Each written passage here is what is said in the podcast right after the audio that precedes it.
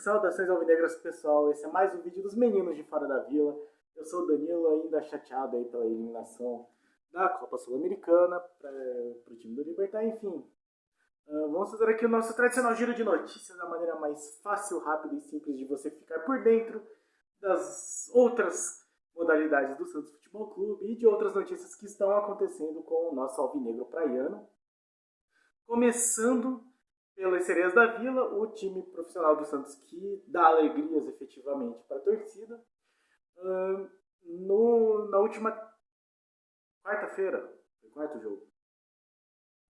Uh, na última quarta-feira, o Santos, as Sereias venceram o Nacional, Nacional de Guarulhos, se não me engano, Nacional de São Paulo, Flamengo de Guarulhos, o Nacional de São Paulo, jogo em casa no CTV Pelé, pelo placar de 4 a 0 pelo Campeonato Paulista Feminino.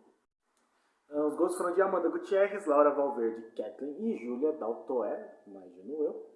Uh, e a escalação foi uh, Dida, depois Camila Gomes, Bruninha, Dai Silva, Sassai, Bia Menezes, Laura Valverde, Eriquinha e Karen, depois Júlia, Maria Dias, Bianca Brasil e Amanda Gutierrez, sob o comando da treinadora Tatiele Silveira. Então as sereias aí que já vinham de uma vitória de 4 a 1 sobre a portuguesa, vence por 4 a 0 então estão aí com duas vitórias, oito gols é, marcados, sete gols de saldo, uma maravilha. Enfim, acompanhem as sereias, que é muito mais alegria.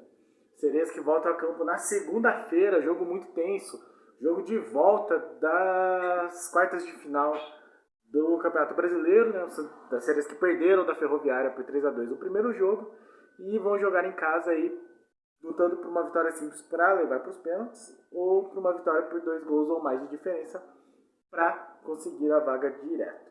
O empate é da Ferrinha e no Campeonato Paulista as sereias voltam a campo só na outra quinta-feira, uh, indo até Bragança, imaginou, para enfrentar o Red Bull Bragantino. Então, segunda-feira, Campeonato Brasileiro, jogo de vida ou morte às 7 da noite, contra a Ferroviária, e quinta-feira, às 3 da tarde, Campeonato Paulista. O da Ferroviária parece que vai ser transmitido pelo TikTok dos Desimpedidos. Eu assisti o jogo de ida do TikTok, não foi uma transmissão muito boa, travava muito, não dá pra voltar, enfim. É, as do YouTube e até da Esportes, assim, a nível de qualidade de transmissão tava melhor, assim, não, não de narração, isso essas coisas, mas enfim. É, se puder acompanhar, acompanhe, vale, vale muito a pena. Uh, falando ainda de sereias, mas agora do Sub-18, hoje, dia 20, as sereinhas acabaram de ser eliminadas no Brasileiro Sub-18. Uh, os jogos foram, uh, os três jogos dessa segunda fase foram todos essa semana. Eu acho que eu cheguei a falar do primeiro jogo que os, as sereinhas tinham, estavam ganhando de, até os 33, estavam ganhando de 2 a 1 fizeram um gol de 2 a 1 aos 33 do segundo tempo, se não me engano, já é bem próximo do final do jogo. Tomaram empate, tomaram a virada do Corinthians no, no último minuto, no último lance praticamente. E aí esse empate acabou meio que selando aí o destino do, do essa derrota para o Corinthians acabou meio que selando o destino do Santos, porque no, no segundo jogo, que foi na quarta-feira, as Serinhas enfrentaram o Internacional e o Corinthians venceu o Flamengo. Então, ah, as Sereninhas precisariam, ah, se, se perdesse o Internacional, já estariam eliminadas, porque o Inter e o Corinthians teriam duas vitórias cada. Ela, as Sereninhas estavam muito bem no jogo, assim, a goleira do Internacional é absurda, fez uma defesa sem, assim, absurda mesmo, absurda.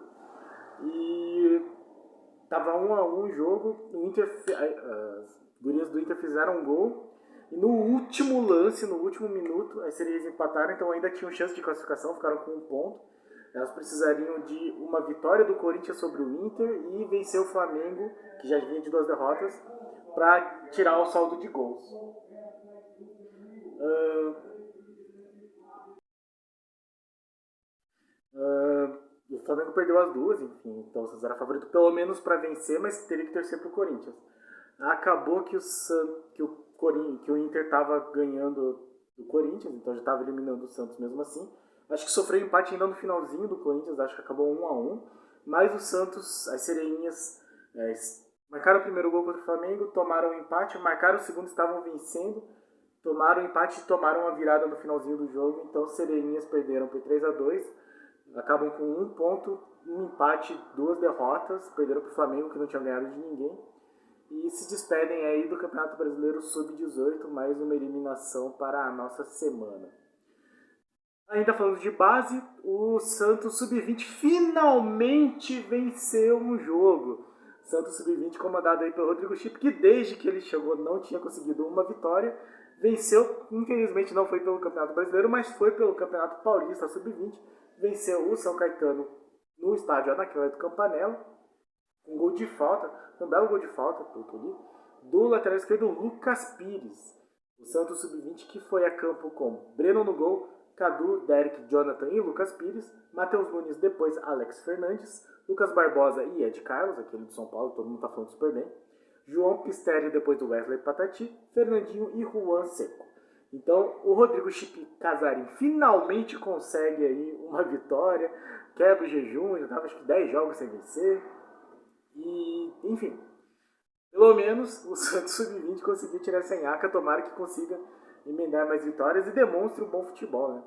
O próximo jogo do Santos Sub-20 pelo, é pelo Brasileirão, domingo, dia 22 agora. Uh, joga fora de casa contra o Botafogo. Jogo marcado para as 3 da tarde. 3 da tarde contra o Botafogo no domingo, CBF TV. E pelo Paulista Sub-20 volta na quinta-feira, Santos contra São Bernardo, também às 3 da tarde.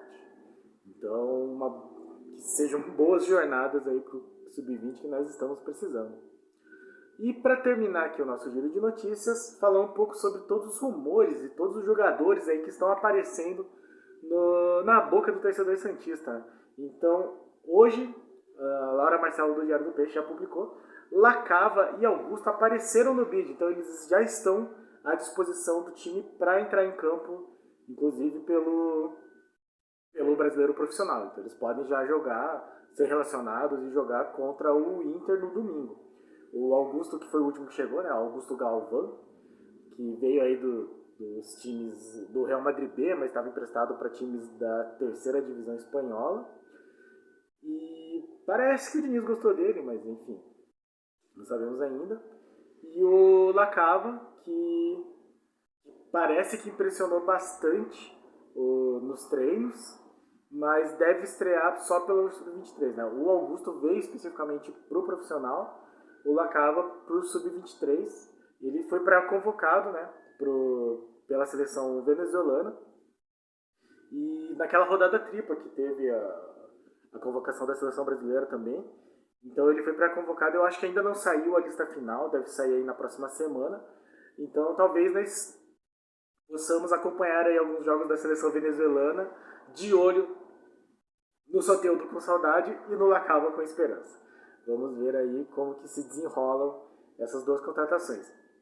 Além disso, tem alguns outros rumores que estão rolando. Uh, não vamos aqui nos aprofundar muito porque eles ainda não foram anunciados, mas tem o Léo Batistão, a gente já tinha comentado, é, jogador que tem passagem na China, na Espanha, no Rádio Vallecano, uh, no Atlético de Madrid, então parece, parece que ele já está na cidade, parece que está tudo certo? Só falta uma documentação da China, porque ele alegou que tinha o direito de rescisão por causa do, do de falta de pagamento do time dele, do Wuhan, inclusive, é um time de Wuhan. Então ele poderia conseguir a rescisão. Falta os documentos da, da Liga Chinesa, enfim, do, do, dos organizadores do campeonato chinês. Então, chegando esses documentos, ele deve é, estrear aí no time, deve assinar o contrato, deve ser anunciado, ficamos aí no aguardo. E o rumor que tem sido mais forte hoje, especificamente, hoje, 20 de agosto, sexta-feira, é a vinda do Diego Tardelli, centroavante, com história no Atlético, no Atlético Mineiro, é, revelado pelo São Paulo, que foi da base do Santos, muito tempo atrás.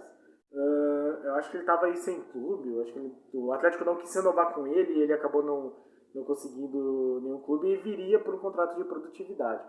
Uh, ficamos no aguardo, vamos ver se ele vai ser anunciado oficialmente até semana que vem e assim que ocorrer aí o anúncio a gente comenta um pouco mais sobre ele, sobre a vida dele e o que esperar do time que não tem demonstrado um futebol minimamente razoável, não chega nem perto disso. E é o que temos por hoje. Uh, vamos aguardar aí o jogo das sereias na segunda-feira, do Sub-20 no domingo. E no próximo domingo tem Santos Internacional na Vila Belmiro, 6 e 15 da noite, se eu não estou enganado. Talvez aí com esses, essas novas contratações em campo. E esperamos que um futebol melhor, pelo menos melhor, que não é nada muito difícil né, do que foi no último jogo. Parece que tem sido difícil o Santos melhorar. Mas apresentar algo melhor do que aquilo não deveria ser difícil porque foi muito feio. Uh, Quinta-feira ainda estou muito chateado com o jogo de quinta. Então é isso, pessoal. Deixa aí seu like, se inscreve no canal, uh, deixa um comentário, fala aí o que você acha dessas contratações, se você assiste a Sereia da Vila também. E compartilhe aí com o seu vídeo, o nosso vídeo aí com o pessoal. E para cima deles. Um abraço.